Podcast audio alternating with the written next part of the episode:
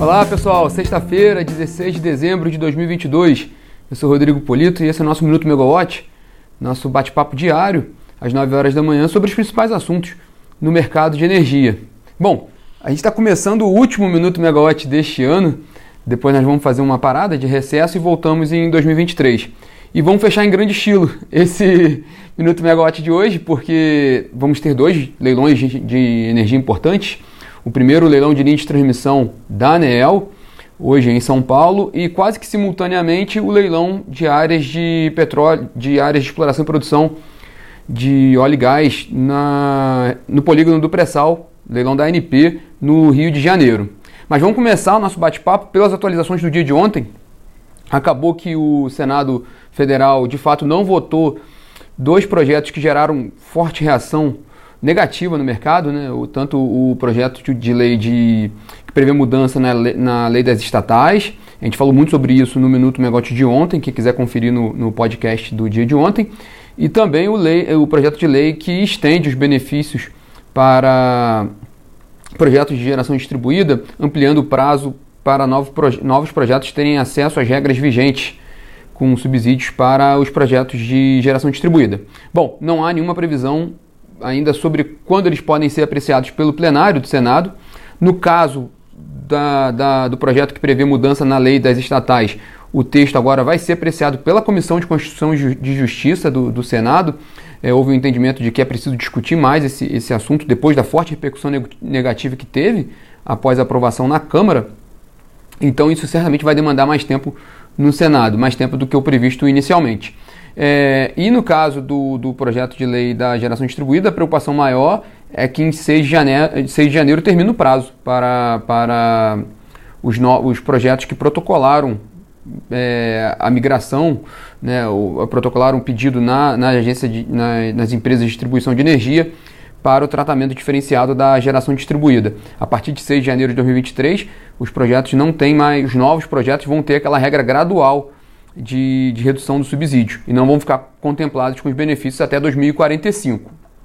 Bom, ontem também a empresa, até falando um pouquinho de GD, né, a empresa de, de pesquisa energética, a EPE, lançou alguns cadernos do Plano Decenal de 2032. Eh, são três cadernos que foram lançados: um sobre demanda de energia, outro sobre micro e mini geração distribuída e baterias, e outro sobre premissas econômicas que sustentam o plano decenal 2020, 2032. É, a EPE tem feito isso já nos últimos anos, ela tem divulgado o plano decenal, em vez de um, um, um material único no fim de todo o estudo, ela tem feito divulgação, divulgação de cadernos separados sobre temas do plano decenal. Nesse caso, o plano decenal 2032. É, só dois destaques muito rápidos sobre esse plano decenal, sobre esses cadernos divulgados ontem. No caso da geração distribuída, a EPE prevê uma capacidade instalada total de geração distribuída de 37 GB em 2032. Esse, esse número pode ser um pouco menor. A, a EPE faz um exercício prevendo que se nesse, nesse cenário de redução do ICMS para as tarifas de energia, permanecendo até lá, aí haveria menos incentivo econômico e aí o, a GD chegaria até 31,4 gigawatts de capacidade instalada em 2032. É, e no, no caso da demanda, esse caderno de demanda também é muito importante, a EPE prevê um crescimento da demanda de energia, do consumo de energia no mercado brasileiro de 3,4% ao ano até 2032, considerando uma previsão de PIB, crescimento de, de PIB brasileiro de 2,7% ao ano, nesse mesmo período. Bom, os, os cadernos da EPL ficam disponíveis na página da, da, da empresa, não dá para listar tudo que está no material, é bem interessante, são bem interessantes esses cadernos, para quem quiser conferir com mais detalhes, mas eu trouxe os principais highlights desse plano decenal 2032. E para fechar o dia de ontem, uma notícia muito importante, a Eletrobras e a Shell fizeram um acordo de cooperação técnica para a troca de informações para possíveis investimentos em eólicas offshore no Brasil.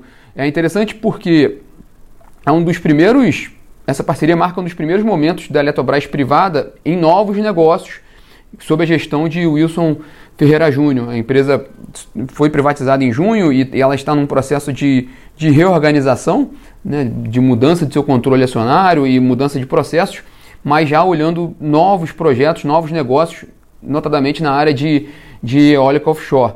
É, já para, para a Shell, é interessante porque a Shell está bem avançada na, na, na indústria de eólica offshore, naquele, na, dentro daquele movimento de petroleiras que estão buscando projetos renováveis no âmbito da transição energética. A Shell, por exemplo, no Brasil, ela tem um portfólio ali de projetos a serem desenvolvidos, caso tenham licença, de 17 gigawatts de capacidade, então não é pouca coisa. A Shell está bem posicionada no Brasil e, e para as duas companhias é interessante essa parceria para desenvolvimento no futuro. Bom, vamos para hoje, né? Começando pelo cenário internacional, porque também tem dois destaques importantes no cenário internacional. Um é uma matéria da Reuters sobre mostrando a explosão do preço do, do lítio, tanto como no, no, minério ou no hidróxido de lítio, lembrando que é uma importante matéria-prima para a produção de baterias para veículos elétricos. É, de acordo com essa reportagem da Reuters, todos esses produtos tiveram um crescimento maior que 100% em 2022 em relação a 2021, sendo que em 2021 já havia tido um, um salto grande nos preços da matéria-prima, né, do lítio para produção de baterias de veículos elétricos. Então é um, uma questão de preocupação também, tanto a oferta quanto o preço do lítio para o desenvolvimento dessa cadeia de veículos elétricos. E outro destaque internacional é um estudo divulgado hoje pela Agência Internacional de Energia, mostrando que a demanda global por carvão deve bater novo recorde em 2022, ainda que seja um crescimento pequeno, é, ele ainda é recorde. Então, mesmo com todo esse movimento que a gente teve esse ano, principalmente da COP, e de discussões de transição energética e de, de, neutralidade de carbono, o carvão batendo recorde de demanda esse ano. Lembrando também que há muito, isso também é muito provocado pela pela crise europeia, é, crise energética europeia, acentuada pela, pela guerra entre a Rússia e a Ucrânia. A Europa teve que recorrer novamente ao carvão para garantir seu, seu atendimento energético. Porque a questão, lembrando, esse episódio é bem interessante porque deixa claro que a discussão não pode ser só em torno de transição energética, é transição e segurança energética. Então foi esse, esse importante relatório divulgado hoje pela Agência Internacional de Energia. Bom, vamos para o Brasil e vamos para os leilões, né? Ocorrem quase simultaneamente dois importantes leilões de energia na área, na área de energia hoje, fechando o ano de 2022. O primeiro é o leilão de linha de transmissão da ANEEL. Estão em jogo seis lotes, cruzando nove estados do país, com potencial de investimentos de 3,5 bilhões de reais. Mas como nem tu, nada é fácil, esse leilão também está ocorrendo em meio a uma disputa entre a ANEEL e a ISA-CETEP sobre um dos lotes específicos. É, a CETEP ontem ela, ela teve negado um pedido de mandado de segurança contra a licitação do lote 6 do, do leilão, sob o argumento de que o edital do certame havia sido publicado antes de, da aprovação e análise pelo Tribunal de Contas da União. É, a ANEL se manifestou nesse, nesse, nesse processo, é, colocando que não há, não há respaldo legal para a alegação de que a aprovação do edital pelo tribunal seja um requisito prévio indispensável.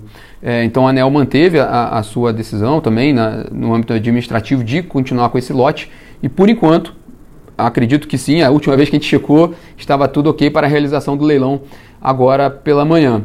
É, essa discussão envolve a instalação de uma, esse lote né, envolve a instalação de uma subestação em São Paulo, substituindo em parte aquela subestação centro da ISA-CETEP, é, com entendimento por um entendimento da ANEEL de que os, aqueles equipamentos estão obsoletos. A questão da CETEP é que ela entende que a ANEEL deveria é, fazer uma autorização para a CETEP fazer é, investimentos de reforço e melhorias na subestação, em vez de colocá-la em licitação. Essa é a discussão, né, de forma resumida, mas tem mais detalhes sobre ela e a apuração extensa sobre essa questão da, da, da, da disputa judicial na plataforma Megawatt. A Camila Maia está acompanhando de perto esse assunto. Ela fez essa apuração ontem e ela também está acompanhando o leilão, ela está lá na B3 para fazer a cobertura do leilão também pela Megawatt, que vocês podem se atualizar tanto pela, pela, pela plataforma em tempo real, pelo aplicativo e também pelas redes sociais da, da Megawatt, que a gente vai atualizando vocês passo a passo desse leilão de transmissão de hoje. É, e no Rio de Janeiro, a Agência Nacional do Petróleo, Gás Natural e Biocombustíveis faz o, o leilão é, do ciclo da oferta permanente de áreas do pré-sal, áreas sob regime de partilha de produção, é, com, são 11 blocos nas bacias de Campos e Santos, com um bônus total de 1,3 bilhão de reais, bilhão, B de bola, é, lembrando que nesse modelo de leilão sob regime de partilha, não é quem dá o maior bônus, o bônus é fixo. Então, se todas as áreas forem negociadas, elas vão chegar nesse valor total, é quase 1,3 bilhão, é 1,280 e poucos milhões de, de de reais. E quem ganha essa disputa é quem faz a, a melhor oferta de preço do, do, óleo lucro para a União, porque vai ter aquela partilha, né? O, é o regime de partilha. Então quem dá um pouquinho mais do óleo lucro para a União ganha quem dá esse percentualzinho um pouco maior. A gente falou um pouco sobre esse leilão também no Minuto Megote da segunda-feira, que ele ocorre no momento bom de preço de petróleo para as petroleiras, que ele está num, num patamar elevado, apesar da queda recente que a gente teve no preço do petróleo, muito acima do que a gente viu nos outros anos.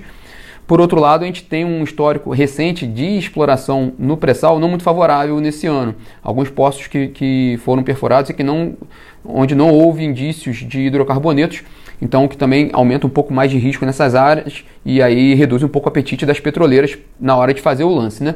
Mas também a gente vai acompanhar de perto esse leilão e, e é interessante também que esse leilão também tem um risco judicial por protestos de organizações não governamentais, entre elas o Instituto Araiara, que entrou com ação civil pública pedindo a suspensão, a retirada dos blocos de Campos e de Santos do leilão, dizendo que alegando que eles estão em áreas sensíveis e que demandariam estudos ambientais, socioambientais e climáticos mais criteriosos. É, até agora, nesse momento também, é, nesse, até onde foi nossa apuração nesse momento, não há nenhuma decisão contra o leilão. Então, a princípio, os dois leilões estão mantidos, mas qualquer novidade a gente traz para vocês também. É, fechando a agenda, o de hoje, o ministro da Economia, Paulo Guedes, se reúne com diretores do BNDES, o, o Gustavo Montesano, presidente do banco, e o diretor Fábio Abraão, diretor de concessões e privatizações da, do BNDES. Lembrando que privatização foi, foi um dos principais, uma das principais bandeiras desse Ministério da Economia e da atuação do BNDES nesse ano, buscando incentivar o investidor privado participar no mercado brasileiro. Também tive o desdobramento dessa reunião de hoje. E todas as atualizações ao longo do dia, como eu falei, vão para a plataforma que vocês podem conferir. Bom, esses são os destaques dessa sexta-feira. Sexta-feira bem recheada, bem interessante, com leilão. Leilão é sempre legal porque sempre tem, uma, sempre tem algo surpreendente no leilão. Ele nunca ocorre exatamente como a gente previa, né? Porque depende exatamente do, do, do, de como cada empresa vai se posicionar na disputa. É, e aí a gente vai ficar por aqui, a gente vai entrar num recesso de minuto megawatt nessas duas semanas e a gente volta no dia 2 de janeiro, cheio de gás, com bastante notícia e informação para vocês. Tchau, tchau, pessoal. Tenham um ótimo, tenham um ótimo Natal, de muita paz e uma feliz virada de ano, um 2023 de muita saúde e muitas alegrias para todos vocês. Tchau, tchau.